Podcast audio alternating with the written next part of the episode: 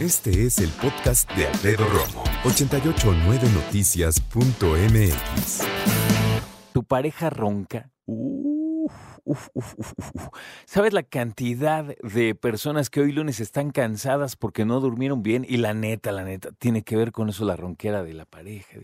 Porque, la neta, tu pareja no te deja dormir. Los ronquidos. Hay, por cierto, una publicación que lanza el Hospital Metodista de Houston y que pregunta qué hacer cuando no puedes dormir porque tu pareja ronca muy cañón. Esto es, como te decía hace rato, hoy ahorita estás súper cansado, cansada y no te das cuenta, pero es porque estuviste despierta y despierte y acomodaste a tu pareja, la moviste y lo rodaste y lo aventaste por, la, eh, por el lado de la cama y siguió roncando. Tu pareja tampoco descansa porque también tiene que estarse moviendo o lo mueves o lo despiertas para que deje de roncar. Y entonces viene un resentimiento mutuo. Checa, ¿eh? Los dos empiezan a enojar y empiezan a guardar rencor. Uno de la, de la pareja es porque no lo deja dormir y el otro o la otra porque tampoco lo dejan dormir.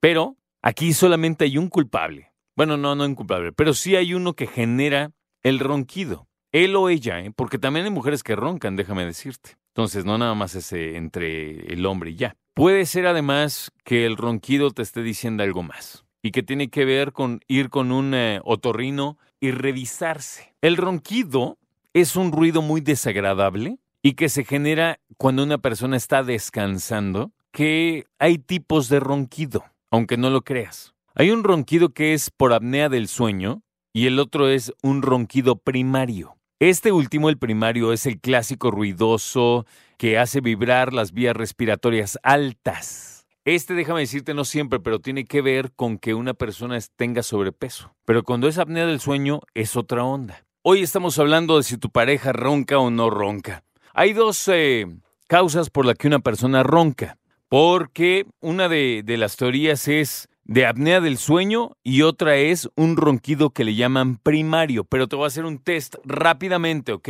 Checa, si tu pareja usualmente duerme toda la noche pero amanece cansado cansada, experimenta somnolencia o irritabilidad durante el día, se despierta frecuentemente por razones desconocidas, es decir, no por ir al baño o por un ruido, ¿no? Dejó de respirar de 5 a 10 segundos más en cada respiración. ¿Cuántas veces ocurre esto?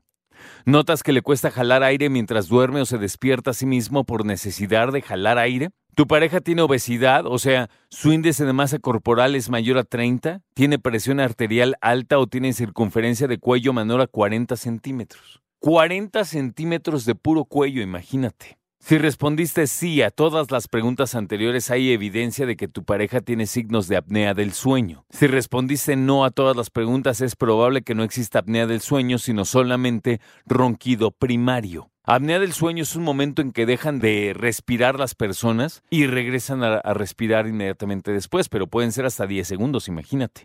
Si respondiste sí a alguna de las preguntas o no tienes certeza, ve a hacerte un estudio del sueño. Es importante. Toda esta información la encuentras y te la ofrecí porque se hizo un estudio del Hospital Metodista de Houston. Escucha a Alfredo Romo donde quieras, cuando quieras. El podcast de Alfredo Romo en 889noticias.mx.